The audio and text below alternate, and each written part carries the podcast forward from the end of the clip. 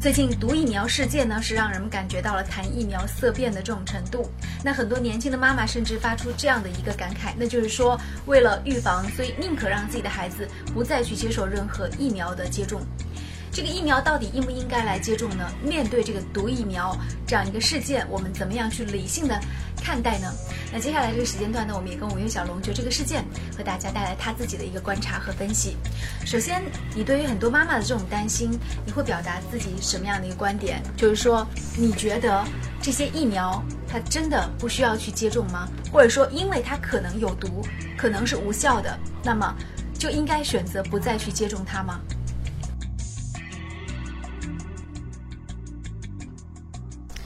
其实我们在谈论这个应不应该接种疫苗的话题的时候，首先我们可以回忆一下，就是世界上的第一枚疫苗，它的名字就叫做是天花疫苗。嗯，然后第二个呢是霍乱疫苗。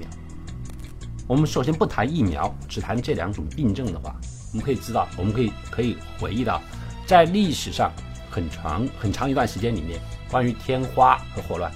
基本上是等同于我们现在的癌症，嗯，和艾滋病类似的不治之症。我记得古代有几个皇帝就是死于天花的。对，那个时候就是说，一旦我们说得了这两个病的话，基本上就像现在的那个晚期癌症一样，只能够等死了。嗯，而第一枚天花疫苗和霍乱疫苗产生了以后，极大程度上使得我们现在基本上没有再把这两种疾病当做一种疾病去看待了。因为我们现在接种疫苗以后，从很小的年龄段里面就已经产生了类似的抗体，而使得我们将曾经危及整个人类灭亡的一种病毒，基本上已经忘之于脑后。嗯，那么你觉得疫苗是有用还是没有用的？当然是有用的。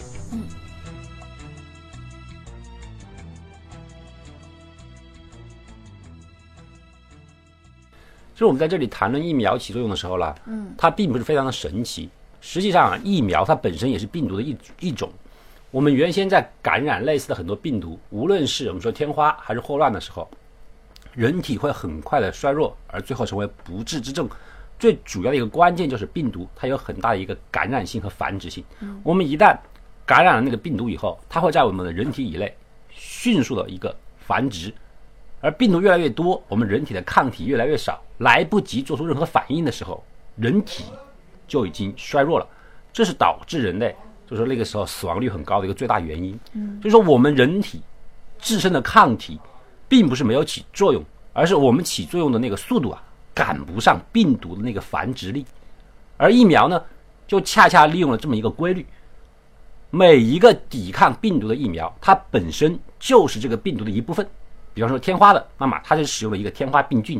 而霍乱呢，它就使用了霍乱的病菌。而唯一不同的就是呢，我们人体在把它做成疫苗的时候，有一个工作，一个转换的工作，就是所谓的灭活。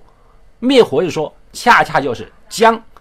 我们说最畏惧的那些细菌和病毒啊，把它经过我们人工的处理，就就是我们当经过了我们人类一种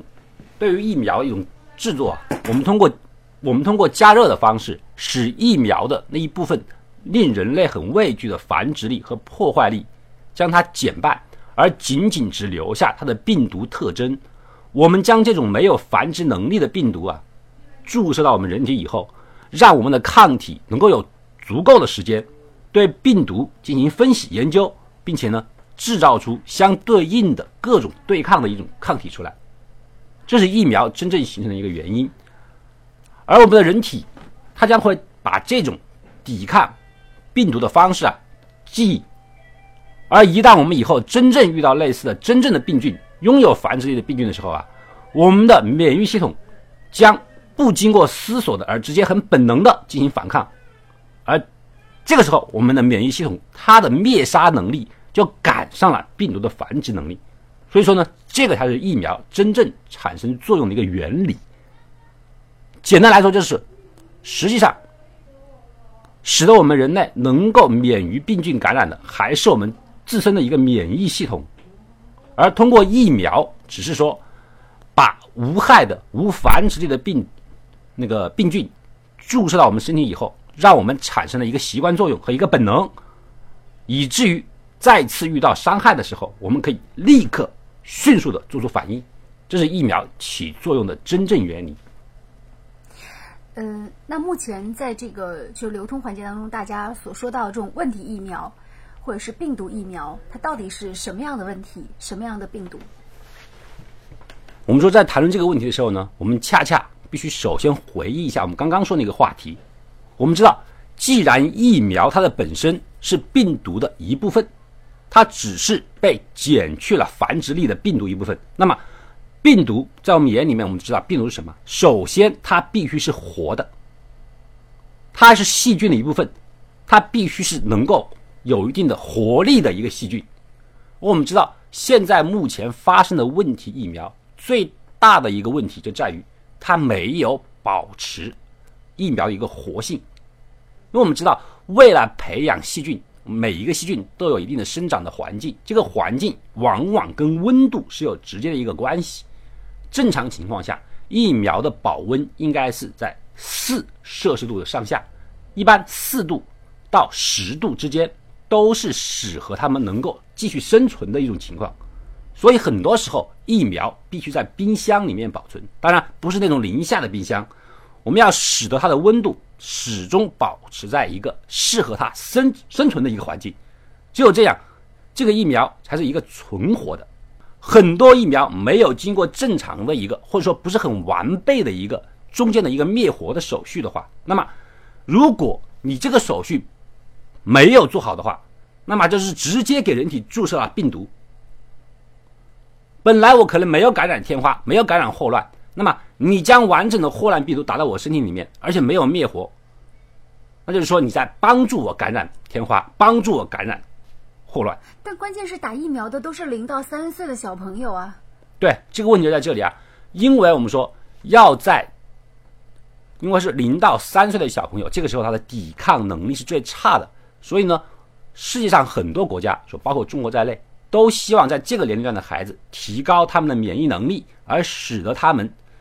而使得他们能够免于疾病的一个困惑。因为我们知道，当人类成长了以后，比方说成年了以后，他们的免疫系统相对来讲，它的防御能力和免疫能力也是提高了的，不像儿童一样，可能正常的一个伤风感冒，大人扛过去了，而小孩就可能扛不过去，因为他太小了，他的免疫系统还没有完全的发展成熟，所以才需要用疫苗的方式，以那种完全无害的，然后没有繁殖能力的疫苗，来提前刺激到每一个小孩的一种自我防御能力。这也是为什么我们说在正常疫苗。接种了以后啊，很多时候小朋友会出现什么发烧啊，或者说出汗呐、咳嗽啊等等病状，因为我们知道刚刚已经谈过了，疫苗是病毒的一种。那为什么这次我们还看到一个新的情况，就是说，呃，疫苗是分级的，就是有一类疫苗和二类疫苗，一类疫苗属于国家监管，二类疫苗是可以自由流通，属于市场行为。呃，这个是不是是中国的一个先例，还是说世界各国都是这样的？因为我们知道，其实跟小孩子接种疫苗的时候也有存在，比如说有一些疫苗你是可打可不打的，有一些是必须要接种的，然后有一些是自费项目，有一些是属于这个呃就是免费项目。为什么会存在这样的分级？嗯，这样的分级又会造成什么样的问题？按照我们说国家一个免疫规划，一个疫苗一个程序表，我们都知道每一个小孩从幼儿园时期到小学时期。都必须免费的去接种一些疫苗，这个疫苗呢是经过我们说长久的经验，疫苗不是疫苗啊，疫苗都要注射一个疫苗啊。我们知道，就是说，按照我国的国家免疫规划疫苗的一个程序时间表，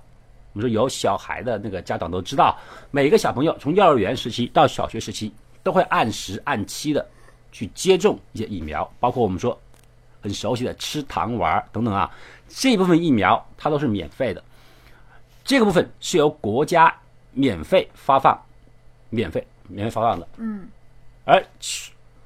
而这部分被发放，呃，应该这样说，这部分由国家免费注册的疫苗就是属于一类疫苗。这个一类疫苗你的种类是比较多的，而入选这些种类的疫苗都是经过我们说很长时间的一个积累啊，一个经验里面，就是说最容易导致小孩生病。甚至呢，产生生命威胁的一些病毒，哎，包括我们说各种啊天花呀等等啊，还包括这些东西，甲肝和乙呃，肝的。对对对，这一部分，所以呢，它是归类于普遍的一个使得人类能够受到损伤的一个疫苗，我们把它称为一类疫苗。而二类疫苗呢，就是那一些啊，可能对于我们人体来讲的伤害是比较小的，但是它仍然能够起到作用的疫苗。比方说，我们最熟知的是狂犬病疫苗。我们不是每一个小朋友都可能会被狗咬，所以说狂犬病的疫苗不可能我们说要求每一个小朋友都注射吧，是吧？像这样的，因为我们刚刚谈到了疫苗实际上是病毒的一种，能够不注射还是最好的。所以说，像此类的疫苗，我们归为二类疫苗。嗯，而二类疫苗呢，它更多的时候啊，它不具有一个普遍性，只是在某一些人种可能会感染的。比方说，我们说狂犬疫苗，我们不可能说每一个小朋友都可以被被狗咬，哎，一开始就必须接种那个狂犬狂犬疫苗。还有就是说流感疫苗，我们说呢，很多小朋友啊，在流感的时候呢，很容易得感冒，但是呢，感冒呢，它也并不是说，并不是说必须靠疫苗能够医治的。嗯，有些人需要，有些人不需要。这部分呢，像这个水痘和呃，水痘、肺炎等等，我们说肺炎也是啊，不是每个小孩都会得肺炎呐、所以它归为二类疫苗，它可以起到免疫的作用，只是呢看哪些小朋友根据自身的情况啊要求注射，所以它把它归类为一个二类疫苗。这次出事主要是出事在这个二类疫苗，二类疫苗。因为为什么出事在二类疫苗呢？正是因为我们说一类疫苗，因为是经过了国家的一个免疫系统规划的，它是有一个非常完善的一个完善的一个计划的，包括它注射的一个单位必须是那个卫生防疫站，哎，然后呢，它每一个层级之间呢都是非常严谨的。恰恰到目前为止，我们只能说到目前为止啊，一类疫苗是没有发现有问题的。因为首先它是不允许买卖的，这个里面是没有一个盈利空间的，那么当然就没有什么问题。而二类疫苗我们都知道它是需要花钱的，你刚才说到了，以我们刚刚举的一个大家最熟知的例子，狂犬病疫苗，我们说如果有被狗曾经咬过的一些朋友们可能会注意到，我们说狂犬病疫苗它是很贵的，而且呢它要打差不多要一个月的时间，你打第一针的时候，然后再隔七天，然后再隔四天，然后再隔五天，像这样的来啊，这个疫苗它是很贵的，打一针现在可能要接近几百块钱。这种疫苗它是有很大的一个利润空间的。而为什么目前为止发生了最大的一个问题在二类疫苗，也正是因为有盈利这个原因在里面。我们还是回到刚刚我们说，刚刚我们刚谈到一个问题，就是说啊，当时啊，我们说新闻里面我看到的，在采访一位那个香港的一个医生的时候，就谈论了一个，说哎你怎么看待这个疫苗事件？我觉得那个医生有句话，我非常的感慨，听了以后，他说首先防止疫苗事件，他说我们香港是不会有的，因为他说我们医生不会为了这一些利润而去损害我们病人的身体，他说这是一个职业道德。我觉得这句话说的非常好。现在很多人已经忘记了疫苗它本身的原因是在于救人，而竟然把它跟盈利挂上了钩。任何事情，如果你跟盈利挂钩的话，那么他的眼里面就不再有健康，不再有病人，不再有生命，而只再有什么差价。我如何使得我的价位在最低的买进来，然后呢最高的成本卖出去？那么怎么能够降低我的成本呢？我当然不要用冰箱去冰冻它啦。疫苗，我不知道什么时候有人要接种它，难道我要放在冰箱里面放很长时间吗？一年两年，我的成本就高了。于是现在很多无效疫苗，目前最大的一个问题就是说没有经过冷冻，于是疫苗通通没有效果，这还是属于无效疫苗。更可怕就是说盈利空间嘛，我怎么压缩成本呢？那么我在疫苗制作的过程当中，我要灭活的时候，那个手续是很繁琐的，我要使我很多病菌丧失繁殖力，丧失它的侵害力。那么这个流程是很复杂的，投入的资金又是很多的。那么我要减低我的成本呢？我原来有十道手续，我现在八道，我有七道，还不是可以？就是说，在这种成本、这种逐利、这种以商业为目的、以赚钱为目的的前提下，一切都变成影响利润的成本环节，能减则减，这才是导致我们说整个疫苗出问题的一个原因。在他们的眼里面，在商人眼里面，疫苗是货品，它不是救死扶伤的药品。那你觉得有什么样的方式，在未来可以彻底的解决疫苗这个问题，或者说在某种程度上让大家打疫苗的时候更加放心，无论是一类还是二类？我觉得目前这个新闻从出台到现在，我可以很负责的告诉大家，疫苗的公信力已经完全丧失了。很简单，尤其是二类疫苗，现在无论是哪一个人需要去注射这个疫苗的时候，都会谨慎而谨慎，甚至会出现根本不愿意注射疫苗，我硬扛的人都有。为什么？我本来没有病的，你可能会害我去死。怎么死？还会去死？所以这个时候呢，我们不得不要谈到一个问题。我们说李克强总理在两会里面谈到，他说中国现在要精工制造，要发扬一个工匠精神。我们现在恰恰缺少就是这个东西。我们很多时候把东西做出来了，我们是一个工人，呃，我们做出来汽车，我们做出来一个疫苗，可是我们没有一个工匠精神，他不去追求一个物品的一个完美性和一个完整性。像疫苗这么重大的一个东西，竟然会出现在灭活程度上出现问题，而使产生毒疫苗，甚至在冷冻和保存环境下出现问题了，变成了白开水疫苗。这就是恰恰来讲没有一个精神在里面，只有一个盈利。就这种情况，我们说，如果你继续以商业的模式去运作这些东西的话，这样的问题它永远是不能够解决的。现在我们政府能够找回公信力的唯一方式就是，这个案件必须彻查到底，追究责任人，然后其次不要将疫苗分类，或者说。如果你使用到需要，就是说很少人口使用的一些疫苗的时候，比方讲，我们说那个水痘，或者是那个狂犬疫苗的时候，我们仍然走原来的一类疫苗相等的一个程序，钱我可以交，但是所有的疫苗不分一二类，同样的管理模式，同样的流通模式。就是它的流通模式和它的市场模式一定要改变，必须改变，他们的管理模式要全部进行一个同样的一个模式。好，感谢大家关注收听了这一期的物理开讲，我们关注到的是疫苗事件，再见。